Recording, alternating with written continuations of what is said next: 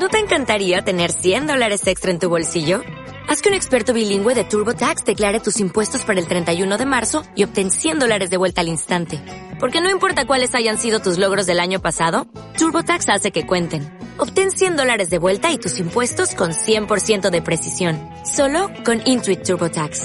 Debes declarar para el 31 de marzo. Crédito solo aplicable al costo de la presentación federal con TurboTax Full Service. Oferta sujeta a cambios o cancelación en cualquier momento. Voces del Senado. Programa institucional del Senado de la República de Colombia.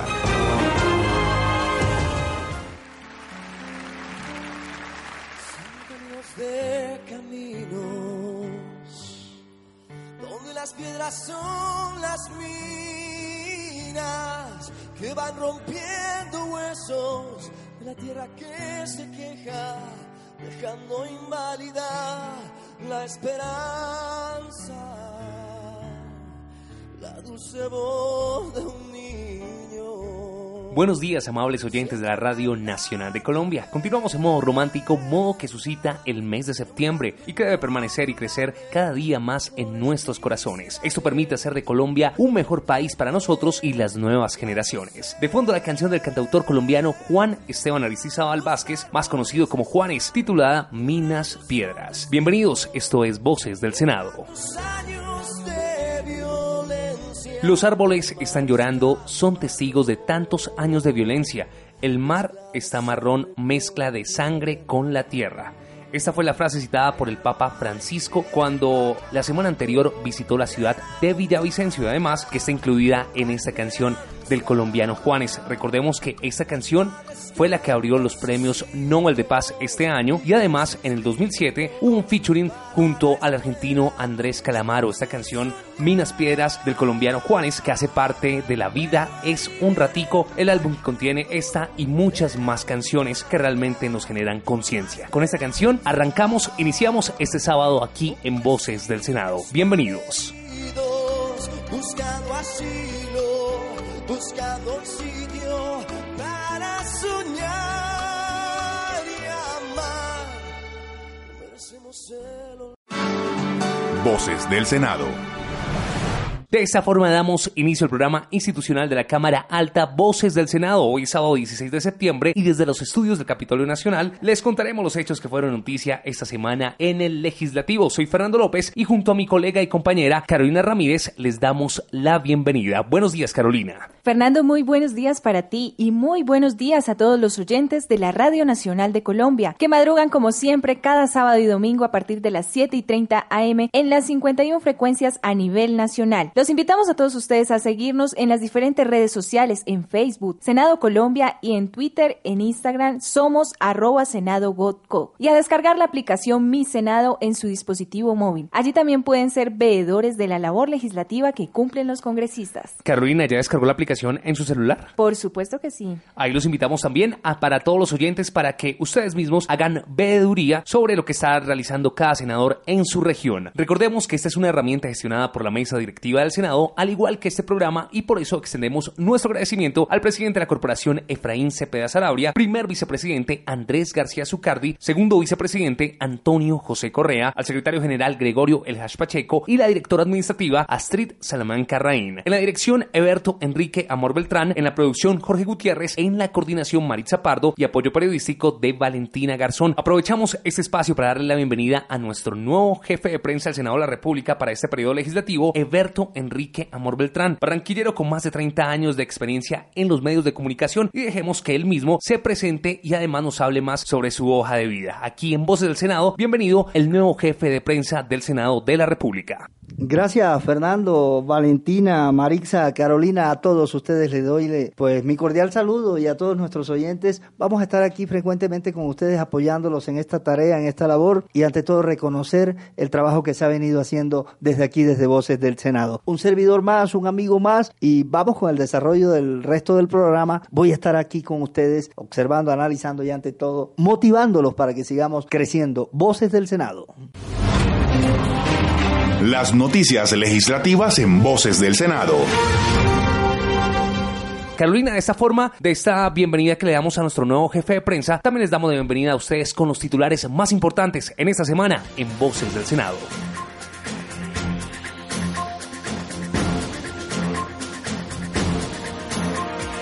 Y estos son nuestros titulares en Voces del Senado. Proyecto de ley busca crear herramientas para fortalecer sanciones por daño ambiental. Iniciativa de la bancada conservadora. Familiares que escondan pruebas que permitan castigar a un victimario serán condenados por favorecimiento agravado. Con este proyecto de fortalece la ley Rosa Elvira.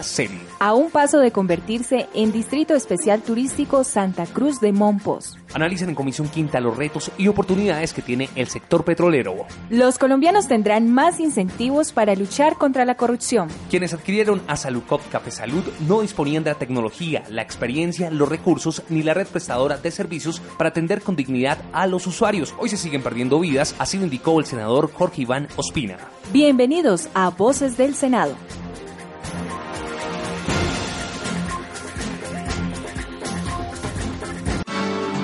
Voces del Senado.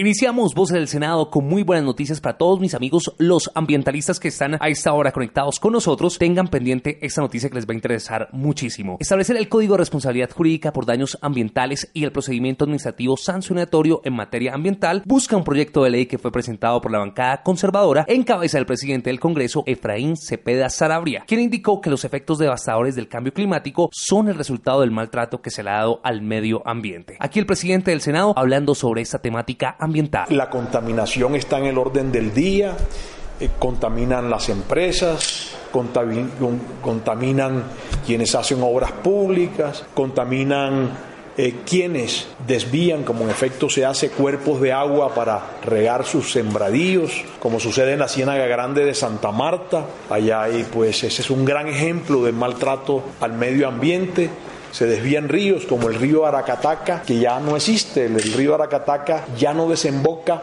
en la Ciénaga Grande de Santa Marta, sino desemboca en las eh, algunas entidades del sector agropecuario. Y eso lleva a que tengamos un cambio climático de profundas eh, consecuencias. Mueren los mangles, los mangles tienen una capacidad eh, para generar flora y fauna, tienen una capacidad para absorber CO2, para absorber contaminación y ese, y ese, y ese maltrato eh, se viene irrigando, que no hablar de la minería ilegal y alguna minería legal también, de manera que este, este es un código de responsabilidad jurídica ambiental para daños ambientales y procedimientos administrativos que se deben tener en cuenta. El principio de aquellas convenciones del 72 del que contamina paga es eh, un principio arraigado en ello actualizamos la normatividad, la reunimos en un solo código, tenemos leyes, decretos que se recogen y que se actualizan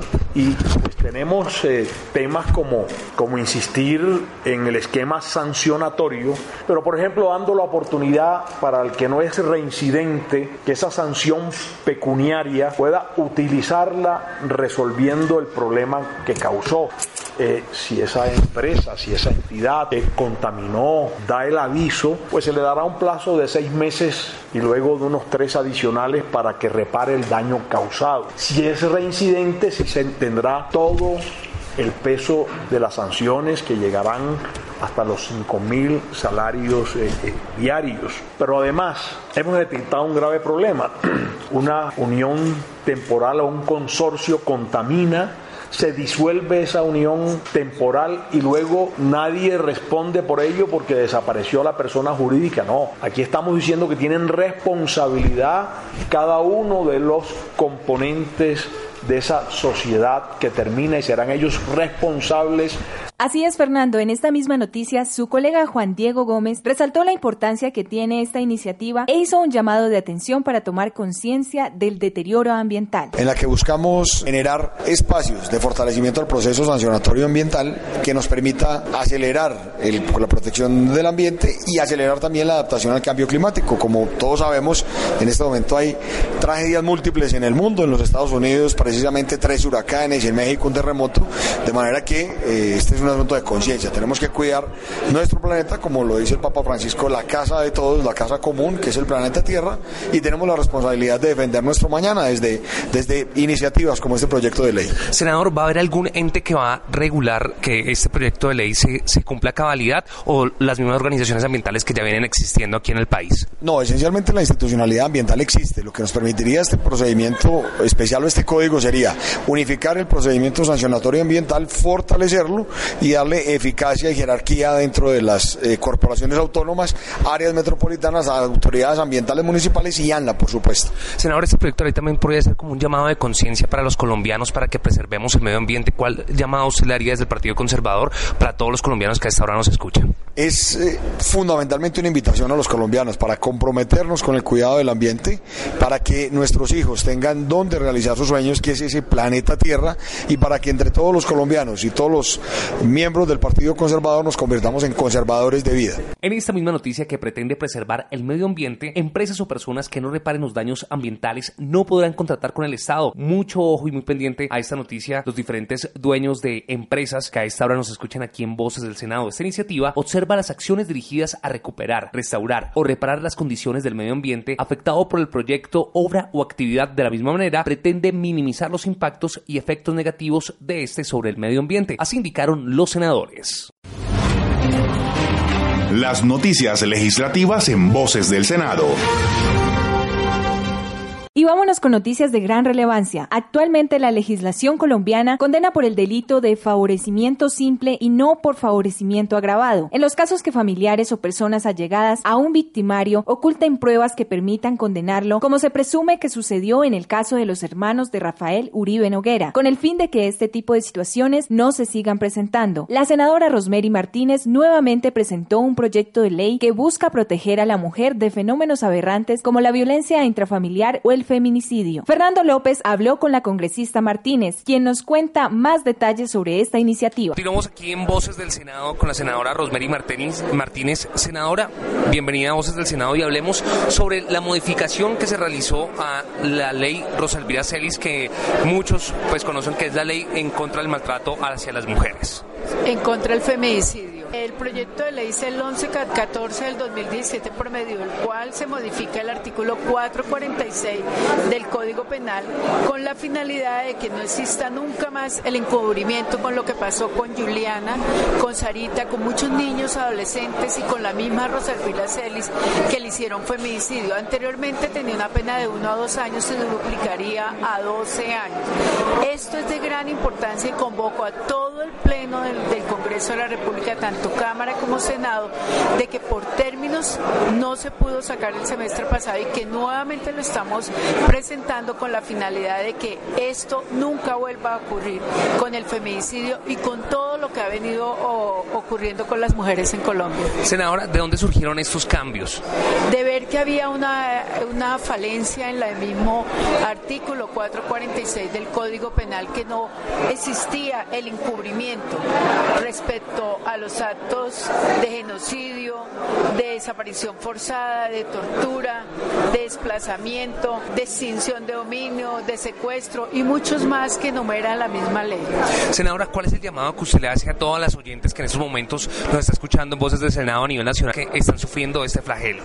Bueno, que denuncien que hemos hecho casualmente eh, leyes en el Congreso. Yo fui autora con muchas compañeras más sobre la ley del maltrato a la mujer, que casualmente hicimos la ley 1761 del 2015, que fue la de feminicidio por Rosalvira Celis, y que denuncien, que denuncien y que si las mismas autoridades no la apoyen, que vengan y denuncien en el Congreso de la República, porque no puede ser justo que el presidente de Colombia en ese entonces, Juan Manuel Santos, sancionó la ley y las autoridades, los entes de control no hagan nada por las leyes. Entonces, ¿para qué hacemos leyes? Por eso es de gran importancia un solo artículo del Código Penal, el artículo 446, que está colocando una palabra que dice encubrimiento.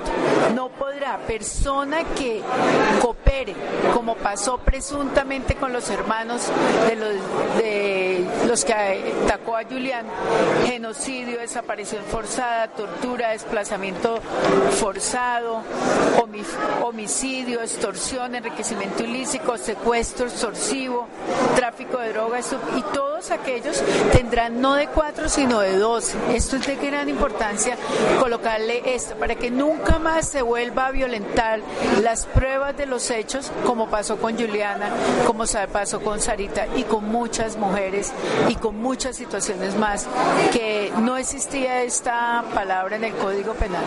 Senadora, ya para finalizar, ¿cuál es el llamado que usted le, hace a los entes gubernamentales, eh, nacionales, a todos los que obviamente tienen como labor regir de que estas leyes se cumplan? Porque es que, como usted lo decía, muchas veces lastimosamente las autoridades no, no cumplen o se pasan por la faja eh, alguna de estas sanciones. Entonces, ¿cuál es el llamado que usted le hace a todos ellos? Pues mire lo que hace eh, ponerle la palabra encubrimiento. Tiene conocimiento de que se ha cometido una conducta punible, que no ha, concertado previamente con la persona cuando hay un delito. Ayuda a eludir esto. Esto es de suma importancia. Aquellos que creen que van a eludir la, ley y decirle a los entes de control que cumplan las leyes, que las hagan cumplir y que si no, que ellos denuncien por los medios de comunicaciones, en las iglesias cristianas, católicas, apostólicas, en el mismo Congreso.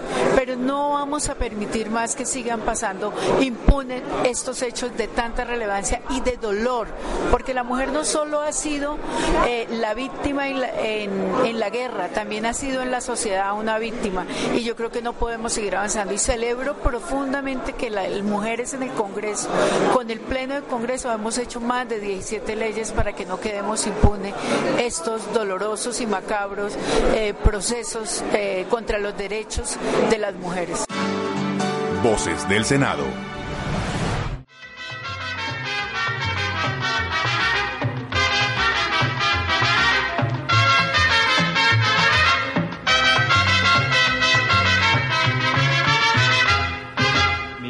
Pendiente de una rosa, porque es hermosa y aunque tenga espinas, me la voy a llevar a mi casita, porque es bonita mi rosa moscosina. Tiene sus ojos la dulce soñación de mi linda región por eso yo la quiero.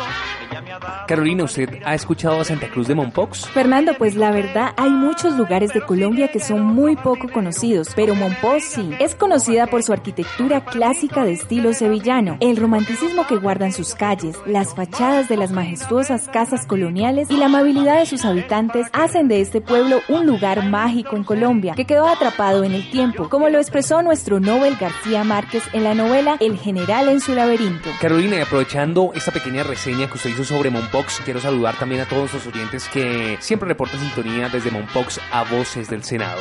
También le cuento, amables oyentes, que fue decretado Monumento Nacional en 1959 y Patrimonio de la Humanidad por la UNESCO en 1995. Y por esas razones, los senadores Fernando Araujo y Jaime Amin buscaron que sea nombrada como Distrito Especial Turístico. Valentina Garzón nos cuenta más al respecto sobre este gran homenaje que le están haciendo a este lugar turístico de nuestro país. Adelante, Valentina. De mi linda canción, porque ella es mi lucero, ay, pero si llega el otro jardinero, que esta iniciativa hizo su trámite en plenaria de Senado en su cuarto y último debate. Allí, el senador Jaime Amin argumentó la riqueza histórica y cultural del municipio de Santa Cruz de Mompox, además de su religiosidad. Para todos es sabido que el municipio de Santa Cruz de Mompox, más conocido como Mompox, en el departamento de Bolívar, tiene una rica tradición histórica, cultural y religiosa, que tiene todo el reconocimiento de la nación colombiana. Este proyecto de autoría de nuestro colega Fernando Araujo ya hizo tránsito por la Cámara de Representantes y la honorable Comisión Primera del Senado de la República. De igual modo, el congresista Amin aclaró los cinco artículos que consta este proyecto, donde dentro de los cuales está no solo nombrarlo como distrito especial, sino además que reciba todos sus beneficios, normas y reglas como es debido. Consta de cinco artículos. El primero de ellos, como ya lo dijimos, es declarar a Santa Cruz de Mampox como distrito especial, cultural e histórico de Colombia. El segundo, que estará sujeto a las normas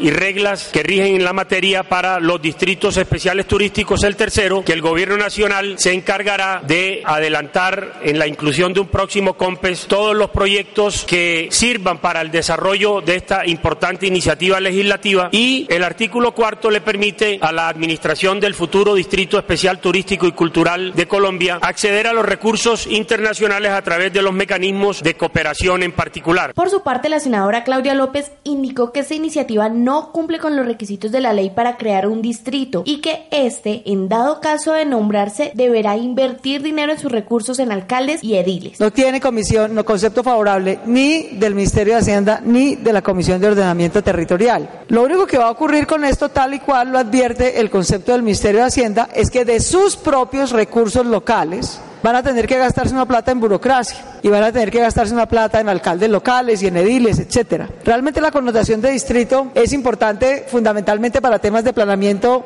territorial y ambiental, en la medida en que quien es distrito tiene su propia autoridad ambiental y territorial y puede en ese sentido darse mayores niveles de ordenamiento. Insisto, en últimas estaríamos actuando contrario a la ley, evadiendo dos requisitos que están en la ley y no se están cumpliendo y además imponiéndole al municipio de Monpós que tenga que gastarse más de sus propios y exiguos recursos en burocracia política, en alcaldes y en ediles, cosa que no creo exactamente sea lo que le convenga al municipio de Monpós. El senador Fernando Araujo, uno de los autores del proyecto, lo defendió ante las réplicas de la senadora Claudia López, afirmando que se apoyaría con el proyecto a la región para su crecimiento turístico por ser monumento nacional y patrimonio de la humanidad. Como es de esperarse, no tiene concepto favorable del Ministerio de Hacienda porque este es un proyecto que va a exigir, va a demandar más recursos del Sistema General de Participaciones. Le va a permitir un acceso más directo porque como distrito asume un rango mayor el municipio y toma incluso el rango de los departamentos y puede acceder al Sistema General de Participación de manera directa. Adicionalmente, las premisas que calculó el Ministerio de Hacienda para otorgar el concepto negativo, yo creo que son erradas. El Ministerio de Hacienda calcula la necesidad de crear tantos ediles como los que hay en Bogotá, en un municipio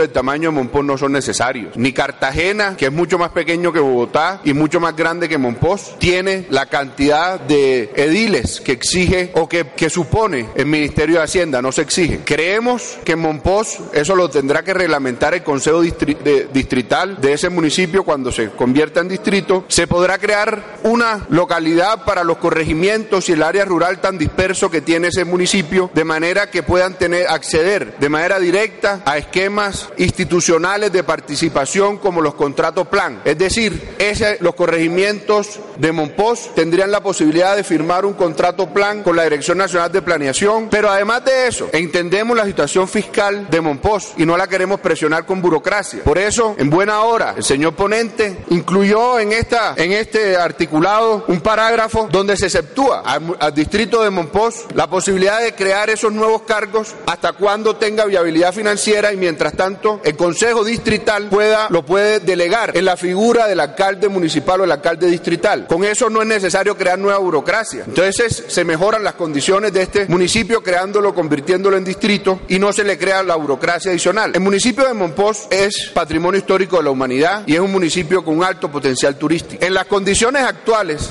este municipio no tiene cómo afrontar el enorme reto de convertirse en un nodo turístico de la zona de la depresión momposina. Convirtiéndolo en distrito, damos un paso en ese camino, en apoyar a que este- esta región pueda afrontar ese enorme reto del crecimiento del turismo. Pero además, la ley 1617 de distritos exceptúa prácticamente al municipio de Monpós a cumplir los demás requisitos que esa ley le impone a los distritos por su tamaño y por ser patrimonio histórico de la humanidad. Guarda todo el sentido, la excepción que el ponente ha incluido en el articulado.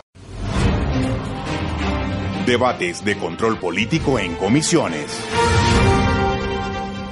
Vámonos con una noticia que despierta bastante preocupación entre los senadores de la Comisión Quinta de Senado. En debate de control político, los senadores de esta misma comisión analizaron los retos y oportunidades que tiene el sector petrolero. Una de las mayores preocupaciones de los congresistas es lo referente a la autosuficiencia petrolera. Así lo explicó el presidente de la Comisión Quinta, Manuel Guillermo Mora. Estamos a cinco años de perder la autosuficiencia si no logramos mayor exploración, mayor búsqueda, mayores acciones.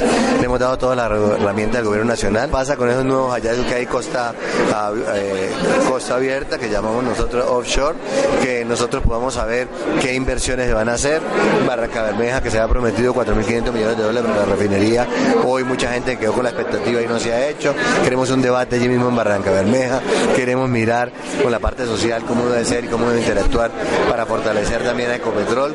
Ecopetrol tiene una gran responsabilidad porque tiene más de 400 mil socios y queremos precisamente que son los que aportan los recursos para regalías, para impuestos, para dividendos. Es decir, en los últimos años ha aportado cerca de 106 billones de pesos. Si no tuviéramos la baja del petróleo, pues no hubiéramos necesitado la reforma tributaria porque directamente este sector es muy importante para el país, genera ingresos, necesitamos la inversión extranjera. Estuvimos conversando con el senador Mora porque además también puntualizó que se debe buscar un equilibrio para que el medio ambiente no se vea afectado por las exploraciones mineras y petroleras y estas se puedan seguir haciendo para el beneficio de nuestro país. Nosotros consideramos que debe haber un equilibrio entre el medio ambiente y el sector mineroenergético. Es decir, tampoco podemos hacer un debate entre el agua y el petróleo. Hay que decir, queremos el agua, respetamos el agua, defendemos el agua, pero las buenas prácticas también mineras porque generan ingresos, generan oportunidades, generan empleo a la gente. De manera que yo creo que ese equilibrio, y hoy en día existen unos parámetros concretos, unos acuerdos eh, de, por, parte del Ministerio de Minas y Energía, requerimientos de la Agencia Nacional de Licencias Ambientales las corporaciones autónomas. Entonces nosotros lo que queremos es precisamente que se quede una claridad hacia dónde vamos, qué queremos. Queremos nuestro medio ambiente, pero también está pasando con el sector de los páramos. Los páramos estamos diciendo, queremos respetar los páramos, queremos no a la intervención minera en los páramos que tenga que ver con mercurio, con cianuro. Queremos buenas prácticas, queremos respetar al campesino, que el campesino pueda producir su tierra, pero no solamente es simplemente decir usted no puede trabajar porque queremos solamente el medio ambiente, no hay que buscar la manera como que pueda trabajar el campesino, pero también respetando y cuidando las cuencas hidrográficas, cuidando sus nacientes, cuidando el recurso hídrico que es tan importante. Las noticias legislativas en Voces del Senado. Y entramos en otro sector aquí en Voces del Senado, un sector muy preocupante para nuestro país como lo es la salud. El médico y senador del partido Alianza Verde, Jorge Iván Ospina, no se mostró extrañado por la alerta roja que esta semana hizo el procurador Fernando Carrillo sobre la grave situación que vienen muchos usuarios de Medimás, Antigua, Salucop y Café Salud. Así es, Fernando, es un calvario de nunca acabar la realidad que deben vivir los usuarios de esta EPS. Esta situación ya había sido expuesta por el congresista Ospina, quien había alertado que quienes iban a adquirir a Saludco Café Salud no disponían de los elementos necesarios para afrontar los servicios que debe prestar una EPS. En voces del Senado, el senador Ospina. Se conocía lo que iba a suceder con Medimás. Habíamos alertado que quienes habían adquirido a Saludcop Café Salud ni disponían de la tecnología, la experiencia, los recursos y la red prestadora de servicios para atender con dignidad a los usuarios. Se siguen perdiendo vidas, se sigue reduciendo la sobrevida para pacientes con cáncer, se siguen complicando pacientes por falta de oportunidad en el servicio. Lo que la Procuraduría ha dicho de la alerta roja ocurre porque jamás la superintendencia debió haber entregado Café Salud Salud Cop a una entidad tan limitada. Lo que debió hacerse es la división de todos los usuarios de Café Salud Salud Cop en las entidades de medicina EPS bien calificadas que han venido adelantando la tarea con responsabilidad y no entregar a los mismos con las mismas más de 5 millones de usuarios. Una preocupante situación que ojalá se mejore para todos los colombianos y para el bienestar de nuestra salud. Voces del Senado. Amables oyentes, concluimos la emisión del día de hoy y los invitamos a consultar nuestra página web www.senado.gov.co y explorar todas las noticias que acontecen en el Senado de la República. Asimismo, esperamos que no se pierdan el noticiero del Senado en el canal Caracol todos los jueves a las 7, 5 de la noche y seguirnos a través de las diferentes redes sociales en Facebook Senado Colombia y en Twitter arroba utilizando el numeral Voces del Senado. Recuerden, numeral Voces del Senado. Y si se perdió alguna parte de nuestro programa, recuerde que también podrá encontrarlo nuevamente en los canales de YouTube, Senado Colombia y Voces del Senado. También pueden escribirnos al correo vocesdelsenado.co. Les deseo a todos ustedes un feliz sábado y los esperamos mañana a partir de las 7 y 30 de la mañana con toda la información legislativa del Senado de la República. Los invito a seguir en sintonía de la Radio Nacional de Colombia con el programa Las Mañanas del Ayer, con toda la música de ataño latinoamericana. Feliz mañana para todos. Sigan disfrutando de la sintonía de Radio Nacional de Colombia. Mil gracias. Hasta pronto. Voces del Senado. Programa institucional del Senado de la República de Colombia.